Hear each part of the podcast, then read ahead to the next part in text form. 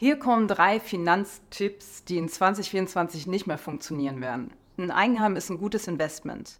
Immobilien waren ja lange Zeit eigentlich ein alternativloses Investment. Also die Generation vor uns, die hatten normalerweise kaum andere Optionen, ihr Geld überhaupt anzulegen.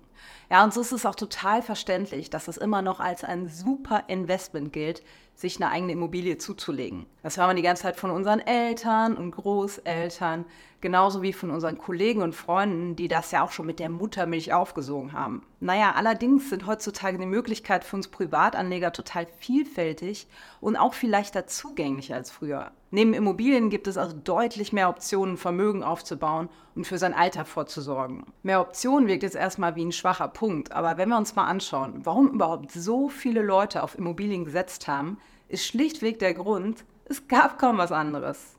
Es ging also nicht wirklich um eine gute Rendite oder die beste Anlage, sondern nur darum, was möglich war. Die große Frage lautet also jetzt, geht die Rechnung für die Käufer oder für die Mieter auf? Was sagen da die Zahlen? Natürlich ist so eine Rechnung immer total abhängig von vielen einzelnen Faktoren. Also es gibt super viele Aspekte, die darüber entscheiden, ob sich ein Immobilienkauf nun lohnt oder nicht. Aber als wir jüngst mal wieder frische Beispiele hierzu gerechnet haben, sind wir fast vom Stuhl gefallen. Durch die gestiegenen Zinsen ist es mittlerweile kaum möglich, aus einem Eigenheimkauf ein ordentliches Investment zu machen. Vergleichen wir zum Beispiel mal einen Käufer und einen Mieter von einer 100 Quadratmeter Wohnung in Hamburg-Niendorf.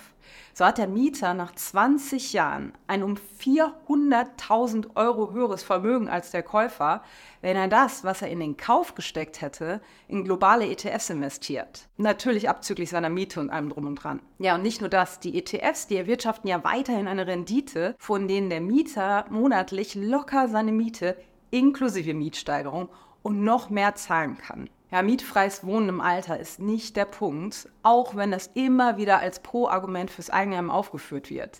Auch nicht, ob die Rückzahlungsrate vom Kredit höher oder niedriger als die Miete ist. Entscheidend ist, wer das höhere Endvermögen hat. Denn nur das bestimmt darüber, was man sich für einen Lebensstandard leisten kann. Wir haben das 2017 schon mal durchgerechnet, als wir mitten im Immobilienboom waren. Und schon da hat sich eine eigene Immobilie tendenziell nicht gelohnt. Ja, hat es schon zu Hochzeiten kaum Sinn gemacht, ein Eingaben zu kaufen. Wenn man das Ganze langfristig betrachtet, lohnt es sich jetzt erst recht nicht. Und 2024 wird sich das wohl kaum ändern. Wir haben noch ein paar andere ziemlich überraschende Dinge herausgefunden, als wir uns die Zahlen genau angeschaut haben.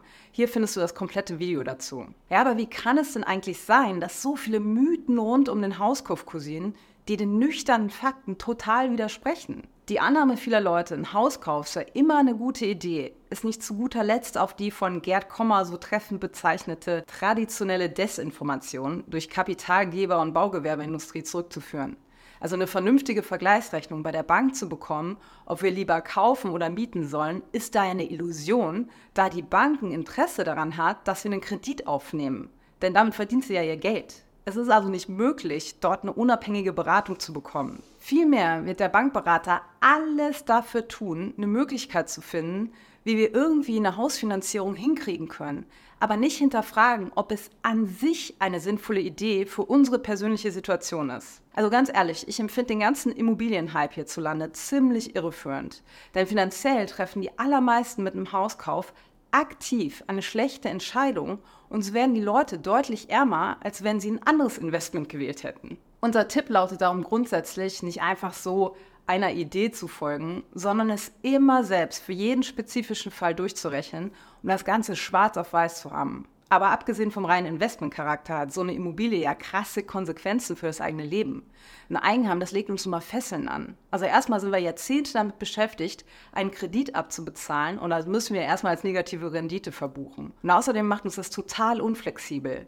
Wir können nämlich nicht so leicht umziehen, wenn es zum Beispiel sinnvoll für unser Einkommen wäre. Aber noch viel schlimmer, wir wären total sicherheitsbedürftig, weil wir ja den Kredit tilgen können müssen und können deshalb kaum gute Risiken eingehen. Wir denken immer, dass uns ein Eigenheim Sicherheit bietet, aber die Benefits, auf die wir alle hoffen, die kommen ja erst viel später, also wenn die Immobilie abbezahlt ist. Und bis dahin gehört das Haus nicht uns, sondern der Bank. Und solange ist ein Haus normal eine Verbindlichkeit, die mit einem hohen Risiko einhergeht. Denn weder ist eine ordentliche Wertentwicklung garantiert, noch ist sicher, dass wir da ewig wohnen möchten. Außerdem müssen wir einen Haufen Instandhaltungskosten zurücklegen, der notwendige Höhe leider auch regelmäßig unterschätzt wird. Nicht zuletzt, weil viele aus der Banken- und Bauindustrie an uns verdienen wollen, das hatten wir ja schon, und die Kosten dadurch zu niedrig kommuniziert werden.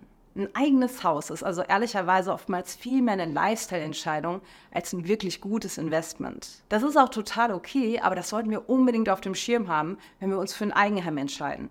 10% Sparrate sind genug. Ganz ehrlich, die meisten von uns sind sich eigentlich gar nicht im Klaren darüber, wie viel Geld sie später brauchen werden. Als mich damals ein Versicherungsmakler beim Beratungsgespräch in unserer Küche gefragt hat, wie viel ich dann im Alter haben möchte, da hatte ich zu dem Zeitpunkt auch keine Ahnung. Und das kommt jetzt auch nicht überraschend. Woher sollen wir denn wissen, wie wir das rausfinden? In der Schule hat das auf jeden Fall niemand von uns gelernt. Naja, und anstelle dann zu überlegen, wie viel wir wirklich zurücklegen müssen, orientieren wir uns natürlich gerne an einfachen Regeln wie 10% vom Nettogehalt. Solche Faustformeln sind ja auf den ersten Blick auch total praktisch. Allerdings unterschätzen die meisten von uns, wie viel sie investieren müssen, wenn sie auf solche Regeln zurückgreifen. Ja, vielleicht denkst du auch, dass 10% doch eine ordentliche Sparquote ist und du mit 50 eigentlich schon ausgesorgt hast, wenn du mit 30 anfängst zu investieren. Und dann wachst du nach ein paar Jahren auf und merkst, dass du ganz weit davon entfernt bist. Denn wenn du eine Sparquote von nur 10% hast, dann wirst du nie in Rente gehen können. Ich habe hier mal eine Grafik mitgebracht, die zeigt, mit welcher Sparquote du wann die finanzielle Unabhängigkeit erreichst. Denn per Definition musst du ja finanziell unabhängig sein, um überhaupt in Rente gehen zu können. Lässt man mal die gesetzliche Rente außen vor, dann könntest du mit dieser Quote erst nach etwa 56 Jahren Sparen Rente gehen, was eigentlich gleichbedeutend mit nie ist. Das Einzige, was uns dann noch zu retten scheint, ist eben die besagte gesetzliche Rente. Wenn wir uns auf die verlassen, dann sind wir allerdings verlassen. Also erstens, weil sie nicht ausreichen wird und zweitens, weil wir sie im Regelfall erst mit 67 ausgezahlt bekommen. Das wird sich vermutlich auch noch ändern und zwar nicht zum Besseren. Darum ist es echt wichtig, zumindest einmal ordentlich abzuschätzen, wie viel Geld du zurücklegen solltest. Du kannst das auch easy selbst durchrechnen. Dafür brauchst du auch kein Mathe-Crack zu sein. Nutze einfach mal unseren Rentensparrechner. Der hilft dir dabei, deine optimale Sparrate zu ermitteln, damit du weißt, was du jeden Monat in globale ETS investieren musst. Diese Zahl zu kennen, ist wirklich lebensverändernd, weil du dann endlich Frieden mit dem Thema Altersvorsorge finden kannst und nicht mehr auf irgendwas hoffen musst. Kauf dir einfach ETS bei deiner Hausbank. Auch die normalen Banken haben mitbekommen, dass die Leute vermehrt nach ETFs suchen und bieten darum mittlerweile Produkte mit ETFs an. Ja, doch hiervor müssen wir echt warnen, weil gerne mal nicht drin ist, was da draufsteht. Zum Beispiel hat uns letztens eine Teilnehmerin unseres Online-Kurses ein Angebot ihrer Bank geschickt, was als ETF-Altersvorsorgeangebot betitelt war und sich aber bei genauerem Hinschauen als ein super schlechter Versicherungsvertrag mit völlig überhöhten Kosten entpuppte. Und jetzt kommt die absolute Härte.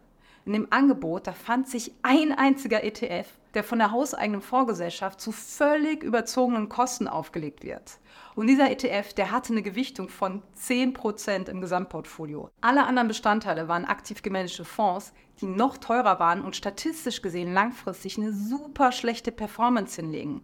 Also dreister geht das ja kaum. Da bekommt der Begriff Mogelpackung nochmal eine ganz neue Bedeutung. Ganz unabhängig davon ist noch eine Sache total wichtig zu verstehen. Es gibt über 2500 ETFs, die in Deutschland handelbar sind. Aber die allerwenigsten eignen sich für einen seriösen, fundierten Vermögensaufbau. Viel zu viele ETFs bilden nicht die globale Wirtschaft, sondern einzelne Regionen, Branchen, Trends und so weiter ab. Die Gefahr ist somit viel zu groß, dass du von einer Bank irgendwelche ETFs bekommst, die mit viel zu hohen Risiken einhergehen, weil sie auf einzelne Nischen spekulieren. Aus unserer Sicht gibt es nur eine Lösung, um auf Nummer sicher zu gehen. Wir sollten das Thema Altersvorsorge bzw. Vermögensaufbau einfach nicht aus den eigenen Händen geben. Das klingt jetzt erstmal anstrengend, aber wenn wir die Verantwortung abgeben, dann gehen wir zu hohe Risiken ein oder werden übers Ohr gehauen.